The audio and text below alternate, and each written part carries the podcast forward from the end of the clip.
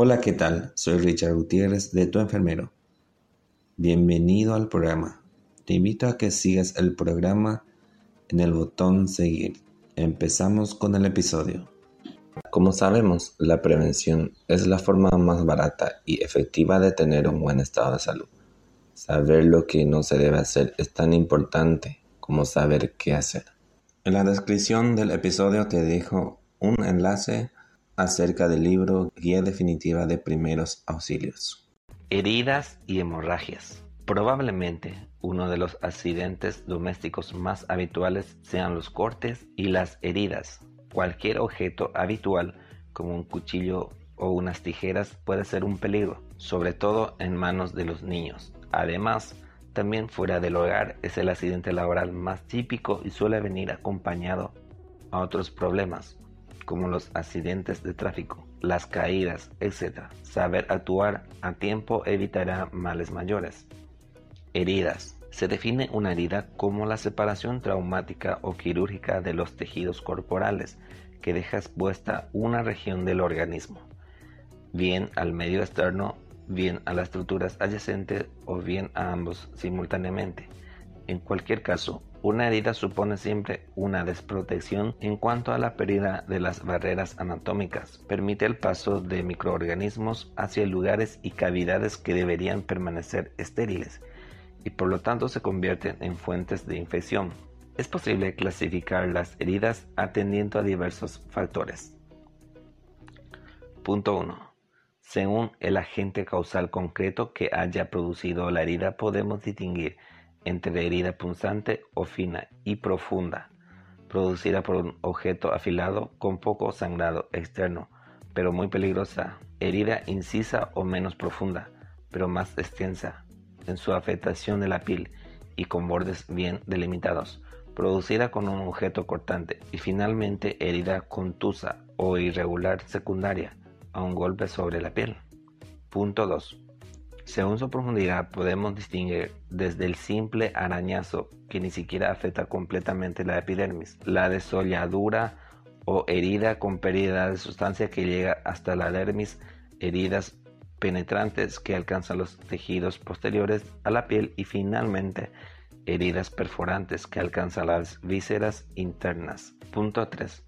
Según el riesgo de infección, se habla de heridas limpias cuando se han producido accidentalmente o por un procedimiento quirúrgico con material estéril en un ambiente aséptico y heridas contaminadas. Todas las demás, mientras no se demuestre lo contrario, serán heridas infectadas todas aquellas que en el curso de su evolución adquieran gérmenes patógenos. Las heridas son en general el accidente doméstico y laboral más frecuente, encuadrándose en la gran mayoría de los casos dentro de la categoría de leves, en las que se afecta únicamente la piel por rozamiento contra el suelo o por contacto con superficies afiladas. Cuando se produce una herida comienzan de inmediato los mecanismos de reparación espontánea o natural del organismo, con el fin de proteger la región y producir el cierre de la misma.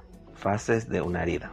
Fase inflamatoria inicial. Los vasos sanguíneos cercanos a la zona afectada transportan a la misma mediadores químicos del organismo y células defensivas, como los glóbulos blancos, con el objeto de defenderla de la penetración de gérmenes. Al mismo tiempo, se produce una vasoconstricción local para frenar la posible hemorragia. Fase de curación. A partir del tercer día comienza a regenerarse el tejido perdido con el fin de rellenar y reconstruir la zona afectada. Este tejido, llamado de granulación, crece siguiendo el patrón estructural de la zona y se acompaña de revascularización o formación de nuevo de los vasos dañados. Fase de cicatrización. Una semana después de la herida, las fibras de colágeno trasladadas a la zona comienzan su proceso de maduración al tiempo que la reacción inflamatoria decrece. De forma progresiva se unen los bordes separados y la piel vuelve a crecer sobre los mismos, cerrándose la herida y completándose la cura. Tratamiento de las heridas. La gravedad de una herida va a depender por tanto de diversas circunstancias, como la extensión y profundidad de la misma la intensidad de la posible hemorragia acompañante, la contaminación que presente y la afectación de las estructuras internas. Es necesario entonces valorar la gravedad de las mismas atendiendo a estos criterios antes de tomar una decisión para su tratamiento. Las heridas que cumplan algún criterio de gravedad deben ser tratadas y vigiladas por el personal sanitario. Asimismo, toda herida en la que se haya producido una separación importante de los bordes de la piel, dejando a la vista superficies internas, posiblemente tendrá que ser saturada. Solo las heridas leves y que en principio pensemos que no pueden estar complicadas deben ser tratadas en el domicilio en un primer momento, aunque si la evolución es favorable se consultará. El primer paso es la valoración general de la herida en cuanto a su aspecto, sus características, el objeto causante, las complicaciones que presenta, el estado general del afectado y sus antecedentes. Posteriormente debe seguir una valoración de los medios a nuestro alcance, es decir, del material para curas que tenemos y de las posibilidades de acudir a un centro sanitario. Como decíamos antes, en principio, una herida leve puede ser tratada en casa, aunque si el acceso a un profesional sanitario es sencillo, debe acudirse al mismo. Signos como la fiebre, el dolor excesivo, las secreciones purulentas o el enrojecimiento de la zona circundante pueden indicarnos durante las curas siguientes que se está produciendo algún tipo de complicaciones y que será necesaria la valoración por una enfermera o un médico. La evolución de una herida y sobre todo la correcta cicatrización de la misma puede estar influidas por múltiples circunstancias, tanto externas como propias del individuo, de tal modo que pueda prolongarse su tiempo de cura definitiva de forma exagerada. Estas circunstancias son, primer punto, presencia de infecciones en la herida, lo que se detecta por medios indirectos como el olor que se produce, queso fuerte o dulce, el dolor y la fiebre, la inflamación excesiva de los bordes después de los tres o cuatro primeros días, el retraso de la cicatrización o la producción continua de pus. Los medios directos, es decir, el cultivo de una muestra de la herida, son los únicos que pueden confirmar la infección de forma segura. Punto 2. Los problemas circulatorios, en general, la edad, la debilidad o fragilidad de la piel la temperatura y la humedad influyen también en el proceso de curación, pudiendo alargarlo y complicarlo. La aparición de escaras negras sobre una herida indica la presencia de necrosis o muerte del tejido, que debe ser retirado de la misma. Punto 3. Algunas enfermedades generales que pueden dificultar el proceso de curación y de cicatrización. La diabetes de forma típica favorece que las heridas se infecten y que curen de forma tardía o lenta, principalmente por la afectación de los pequeños vasos sanguíneos característica de esta enfermedad. Punto 4. Otras circunstancias puede ser la ausencia de una sutura que hubiera sido necesaria, una mala realización de esta, la aparición de alergias la denutrición, la movilización excesiva o precoz de la zona o la realización de curas por el personal no entrenado. Después de haber realizado la cura hay que valorar finalmente el resto de tratamientos necesarios. Son tres los principales aspectos a valorar. 1. Hay que prevenir la infección por Clostridium tetani o tétanos, consistente en un cuadro de espasmos musculares que pueden desembocar en la muerte por asfixia como consecuencia de una toxina elaborada por este bacilo cuando penetra en el organismo. La sintomatología comienza a las dos semanas de la herida de forma aproximada, aunque en ocasiones puede ser más precoz. Las heridas producidas por superficies oxidadas o por tierra donde habitan animales son más propensas a este tipo de infección. Su tratamiento ideal consiste en la prevención mediante la vacunación masiva de la población, por la que ya se incluye en el calendario vacunal de los niños en la mayoría de los países desarrollados. Conviene recordar que solo la vacunación completa, es decir, las tres dosis de la misma, la segunda al mes de la primera y la tercera al año. Proporcionan una protección completa. En caso de duda, se procede tras una herida a revacunar. 2. Hay que prevenir cualquier otra infección que pudiera producirse, tanto si la herida se contamina excesivamente como si el individuo presenta un estado general debilitado por cualquier circunstancia. Una bacteria llamada Staphylococcus aureus presente en la piel humana de forma habitual es el germen que con más frecuencia infecta las heridas. Puede ser por tanto necesario el empleo de antibióticos como la penicilina y derivados para su prevención. 3. Hay que controlar síntomas secundarios mediante el empleo de analgésicos, como el paracetamol o el metamisol magnésico, pero no la aspirina, que puede favorecer el sangrado. Un efecto antiinflamatorio, además de analgésico, puede obtenerse con sustancias como el diclofenaco o el ibuprofeno. Generalmente, estos tratamientos solo son necesarios los primeros días siempre que no surjan complicaciones. Como aspecto final, solo recordar que en determinadas personas y circunstancias las heridas pueden cicatrizar de forma irregular o aberrante, dando como resultado un problema estético evidente. Estas cicatrices patológicas pueden deberse a una predisposición genética del individuo, a complicaciones surgidas durante la curación de la herida o a una defectuosa sutura de la misma.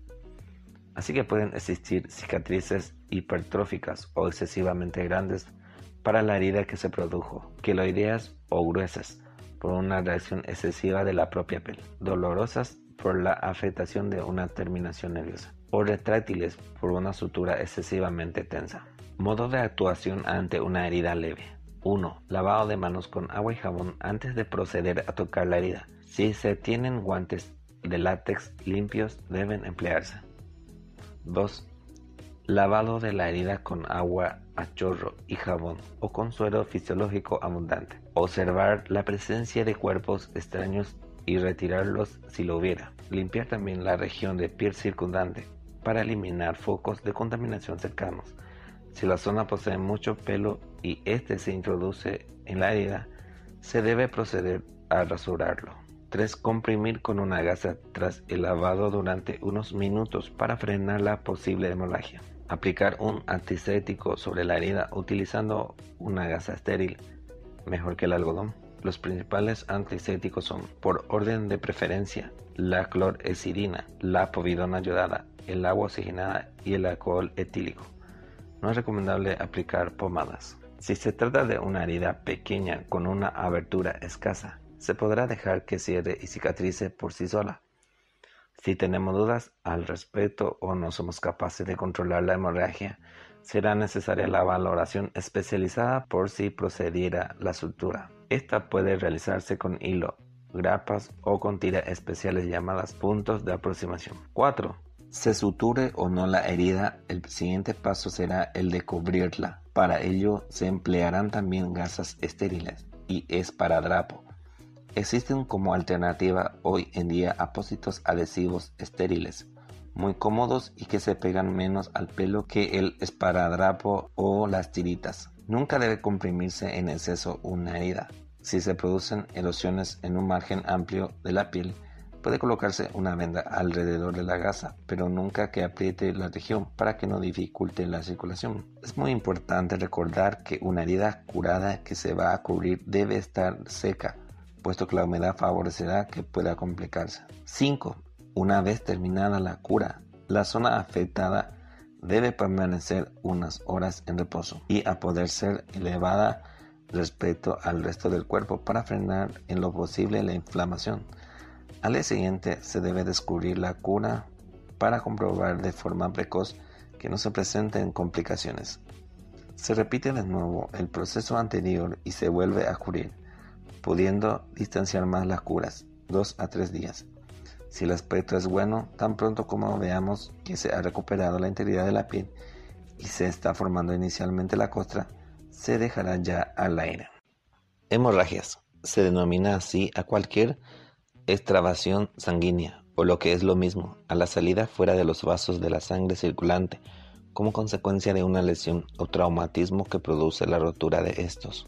Tan pronto como un vaso sanguíneo se rompe, comienzan una serie de reacciones fisiológicas con el objetivo de taponar la salida de sangre y reparar la continuidad del vaso para que se restablezca así la circulación normal. Una hemorragia produce un primer efecto sobre el volumen de sangre circulante, ya que si la pérdida es masiva o rápida, este disminuye de forma dramática, poniéndose en peligro el riego sanguíneo de los órganos vitales.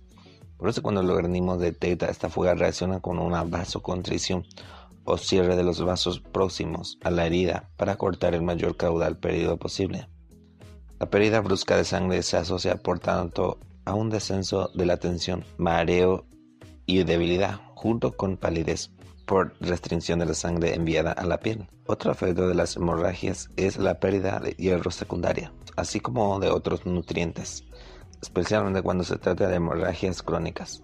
El organismo humano tiene un límite de tolerancia a la pérdida sanguínea. Si bien cuando esta es crónica, los efectos perjudiciales pueden permanecer enmascarados durante largo tiempo. De forma aguda, una hemorragia que supere el litro de sangre extravasada provoca un cuadro grave de hipovolemia que el organismo puede tolerar a costa de notables esfuerzos y de efectos secundarios. A partir de los 2 litros, estos mecanismos compensadores se desbordan, desembocando en una parada cardíaca. Las cifras dependerán en cada caso de la envergadura y por tanto del volumen total de sangre que cada persona tenga.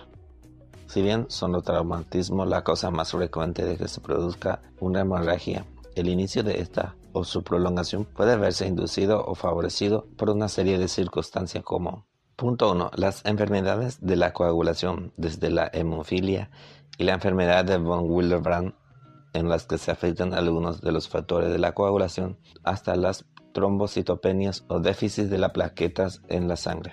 Punto 2. Los aumentos de la presión sanguínea sobre regiones capilares como la córnea o la mucosa nasal. Punto 3. La toma de fármacos que disminuyen las propiedades agregantes, como aspirina o coagulantes de las células sanguíneas y que por tanto favorecen la prolongación de la hemorragia. Punto 4. Otros hechos como los cortes con superficies rectas y afiladas, la presencia de calor en la zona, el movimiento y la elevación de la tensión arterial puede impedir el cierre de una hemorragia. Podemos dividir las hemorragias en dos tipos. Externa, en la que apreciamos exteriormente la salida de la sangre por un punto concreto o herida abierta y que por tanto se puede abordar directamente interna en la que el sangrado es intuido por sus efectos como la hipotensión, la anemia o el shock, o apreciado tras comprobar sangre en el vómito, en las heces o en el esputo. Los hematomas son hemorragias superficiales que no llegan al exterior, pero se hacen visibles a través de la piel. Utilizaremos esta división para explicar las maniobras a hacer en el tratamiento de las hemorragias. Después nos referiremos de forma separada al sangrado nasal o epístasis y de los oídos u otorrogía. Tipos de hemorragias atendiendo el tipo de vaso afectado. Hemorragias capilares, generalmente superficiales y que producen un sangrado lento pero continuo. Hemorragias venosas, más abundantes, con poca presión pero con sangre oscura. Hemorragias arteriales, de color rojo intenso y con fuerte presión o a borbotones de chorros finos, acompañando los latidos cardíacos. Modo de actuación ante una hemorragia externa. 1. Colocar en posición tumbada al individuo para realizar el tratamiento de la hemorragia, con la cabeza algo más baja que el resto del cuerpo, si el sangrado proviene de una extremidad, se debe elevar esta para que disminuya la presión de la salida de la sangre. Si el sangrado se acompaña de heridas, limpiaremos primero esta con suero o con agua jabonosa a chorro para ubicar con exactitud dónde se encuentra el punto sangrante. 2. Aplicaremos presión directamente sobre la hemorragia con la mano, si es posible con gasas estériles y si no, con cualquier trozo de tela limpio que tengamos. Si vemos que pronto resuma de sangre este trozo de tela, no lo retiraremos, sino que añadiremos otro trozo encima del mismo y continuaremos presionando. Si ya sospechamos que se trata de un sangrado importante, se debe mantener la presión durante 15 minutos como mínimo y después comprobar si la hemorragia ha seguido. Si no es así, se volverá a comprimir la región y ya no cesaremos en ellos hasta la llegada del personal sanitario. Si la hemorragia se con esta técnica o se hace muy pequeña, se procederá a envolver la zona con una venda sin excederse con la presión y se mantendrá así durante 24 horas, tras la cual se valorará de nuevo su evolución. Si ya no sangra, no es necesario volver a vendar. 3. Si el sangrado es brutal e incontrolable, simplemente con la presión de la zona, como en los casos de amputación o trituración de una extremidad. Hay que plantearse el corte del riego sanguíneo a la zona afectada. La forma más sencilla de hacer esto es mediante un torniquete, una medida extrema que debe reservarse para las ocasiones en las que pensemos que el individuo va a desangrarse. Un torniquete se realiza con un trozo de tela y un palo para darle más fuerza, que se coloca en un punto entre la hemorragia y el corazón. Generalmente el muslo o el brazo. El torniquete se va apretando hasta observar que la hemorragia cede y en ese momento se anuda y se fija. Cada 20 minutos se debe ir aflojando poco a poco, ya que si bien cortamos la hemorragia con esta medida, también dejamos sin riego a una extremidad que puede acabar por gangrenarse. 4. Una vez detenida la hemorragia o durante el traslado al hospital, la víctima debe permanecer tapada, tumbada boca arriba con las piernas levantadas y la cabeza ladeada. Si mantiene un buen estado de conciencia se le pueden dar líquidos de forma pausada. Lo ideal sería dar suero oral o cualquier bebida isotónica. Tratamiento de las hemorragias internas. Después de un traumatismo intenso, generalmente con desplazamiento de la persona de forma brusca o choque contra superficie dura, como una caída de gran altura, puede producirse una hemorragia interna, aunque desde fuera quizás no apreciemos signos de gravedad. El sangrado interior progresa hasta desembocar en un estado de shock y de muerte si no se trata a tiempo. Por tanto, lo único que podemos hacer en las ocasiones en las que se produzcan estos golpes violentos es trasladar a la víctima al hospital sobre todo si comienza a manifestar minutos después mareo, náuseas, sudoración fría, malestar general y nubilación, con descenso de la presión arterial. Otro tipo de hemorragias internas son las provenientes del sistema digestivo y respiratorio, que podemos visualizar externamente cuando la sangre acaba siendo expulsada a través de la boca. Este tipo de sangrados son indicativos de una patología aguda o crónica de estos aparatos y debe ser consultada siempre al médico, siendo solo una urgencia cuando la cantidad expulsada sea exagerada o el individuo manifieste síntomas como los ya mencionados. En cualquier caso, las medidas iniciales que debemos tomar en esta situación son la de acostar al afectado, elevar las piernas, cubrirlas con una manta y en este caso no darle líquido al uno.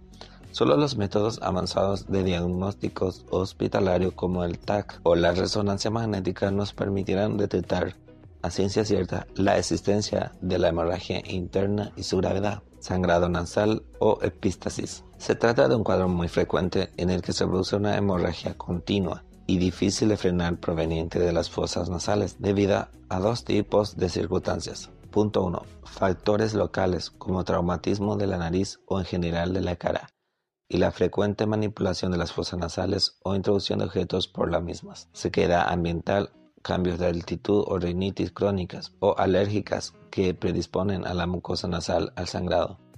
Existen sujetos predispuestos al sangrado por múltiples circunstancias, entre las que se incluye la fragilidad de los capilares de la mucosa nasal. Punto 2. Factores generales como enfermedades infecciosas del aparato respiratorio, tensión arterial elevada, ansiedad o estrés, alteraciones de la coagulación o tumores nasales. Sangrado por los oídos u otorrogia. El sangrado de un oído no debe ser tomado como un signo de gravedad si se produce de forma espontánea, aunque sí debe ser consultado al médico. Puede deberse a complicaciones infecciosas o presencia de heridas en el conducto auditivo. Tras un traumatismo acústico o barotrauma puede producirse un sangrado en principio no grave por causa de una perforación o rotura timpánica. Sin embargo, una otorragia secundaria a un traumatismo de la cabeza puede ser un signo de una fractura de la base del cráneo, que en este caso es necesario siempre el traslado urgente de la víctima, siempre tumbado con la cabeza apoyada sobre el lado sangrante. En ningún caso se debe taponar un oído que sangra. Modos de actuación ante un sangrado nasal. 1. Sentar al individuo en la cabeza inclinada hacia adelante y decirle que respire por la boca. 2. Localizar la fosa que sangra, tapar con el dedo la otra, hacer que el pulse aire por la que sangra, para que se trate de limpiar de coágulos o de cualquier objeto que pudiera haber. Comprimir con el dedo la fosa que sangra durante 5 o 10 minutos contra el tabique nasal. Si no cesa el sangrado, Repetir la maniobra otros 10 minutos. Si persiste el sangrado, hay que introducir un tapón de algodón impregnado en agua oxigenada, o mejor aún, en alguna de las sustancias vasoconstrictoras que se venden hasta el efecto. Si se impregna enseguida y vuelve a resumar, se introduce más algodón sin quitar el previo. 3. Aplicar hielo bolsas sobre la parte superior de la nariz entre las cejas, descansando a intervalos. Si con todas estas medidas el sangrado cede, se debe retirar el taponamiento a las 24 o 48 horas. Si no cede y se prolonga más de media hora, debe ser derivado a un hospital.